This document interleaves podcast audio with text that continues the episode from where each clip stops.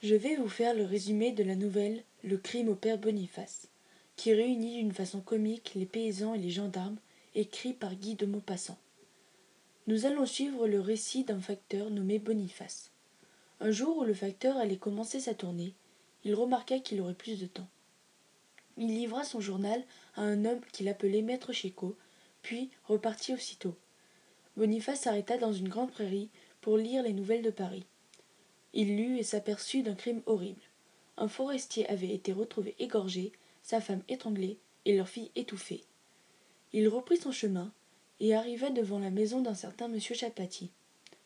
Boniface aperçut que les volets et les portes étaient fermés, ce qui l'inquiéta, car monsieur Chapatis était toujours debout à cette heure-ci. Il s'approcha de la fenêtre et entendit des gémissements.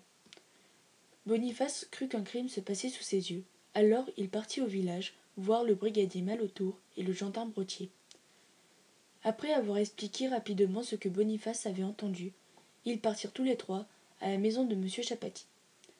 Le brigadier, à son tour, écouta longuement les gémissements et fit signe au facteur de poser le journal, et ils s'éloignèrent de la maison. Malotour éclata de rire, et ne pouvant plus s'arrêter, il expliqua par des gestes. Rotier comprit, et rit à son tour. Le facteur resta blême. Le brigadier lui posa une question. Boniface crut que M. Chapatis frappait sa femme comme lui frappe la sienne.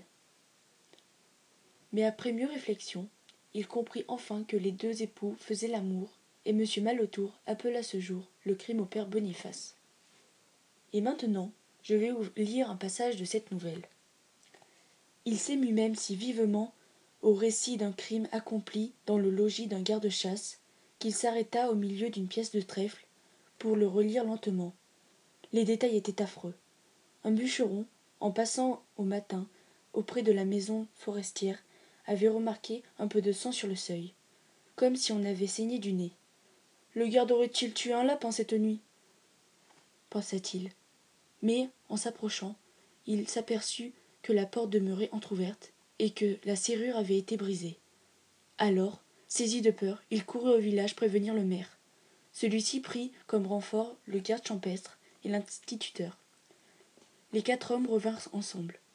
Ils trouvèrent le forestier égorgé devant la cheminée, sa femme étranglée sous le lit, et leur fille, âgée de six ans, étouffée entre deux matelas.